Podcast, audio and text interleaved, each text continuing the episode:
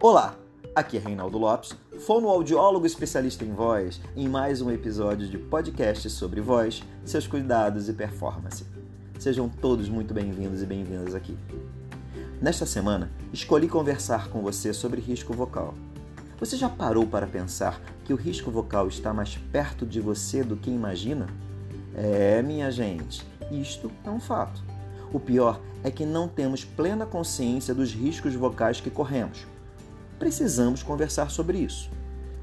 Desenvolvo uma linha de pesquisa sobre risco vocal em uma universidade em que dou aula na graduação de fonoaudiologia aqui no Rio.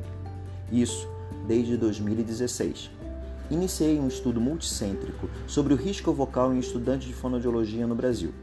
Esse estudo foi desenvolvido pelo Centro de Estudo da Voz, em São Paulo, coordenado pela doutora Mara Belal. Os resultados estão em fase final de produção e possivelmente será uma publicação científica importante. Fizemos um levantamento com intérpretes de samba no ano passado e tivemos resultados surpreendentes. Estamos fazendo agora três abordagens novas: uma com cantores de alta performance, outra com backing vocal e outra com advogados. A construção desse banco de dados servirá para discutirmos com a sociedade civil e com os órgãos competentes quais seriam as medidas de prevenção e cuidado vocal para as pessoas que usam a voz profissionalmente e que correm risco vocal diariamente. O risco vocal é mais comum do que imaginamos. Você sabia que falar alto, competindo com ruídos no ambiente, pode levá-lo a um problema de voz? Que mudanças bruscas de temperatura também produzem isso? Uso de roupas apertadas, ingestão excessiva de cafeína, pouca ingestão de água, comer muito chocolate, beber leite e derivados também contribuem com isso. Se você sentir dores na coluna, pescoço, mandíbula, garganta, é possível estar de frente com sinais e sintomas de risco vocal. O fumo, o álcool e as drogas lícitas e ilícitas encontram um lugar extremamente rico para desenvolver risco vocal em você.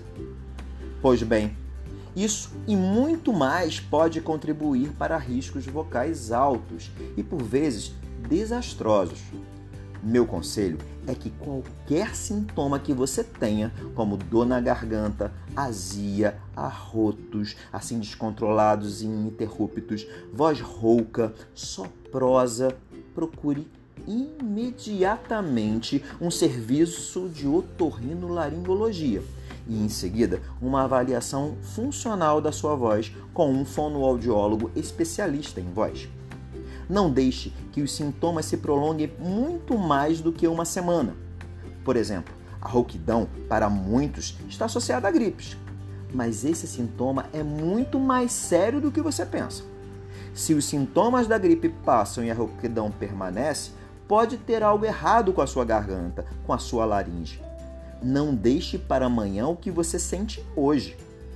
Se tiver dúvidas, entre em contato comigo. Teria um enorme prazer de conversar com você. Mande um e-mail para nuarvoz.gmail.com ou uma mensagem para o meu WhatsApp, código de área 21, que é aqui do Rio de Janeiro, 991150231. 99 115 0231. Fico por aqui com esses alertas e conselhos. Tomara que eu tenha despertado sua atenção para esse importante tema. Lembre-se, quem cuida da voz sempre tem o que falar e o que cantar. Um abraço sonoro forte para cada um de vocês.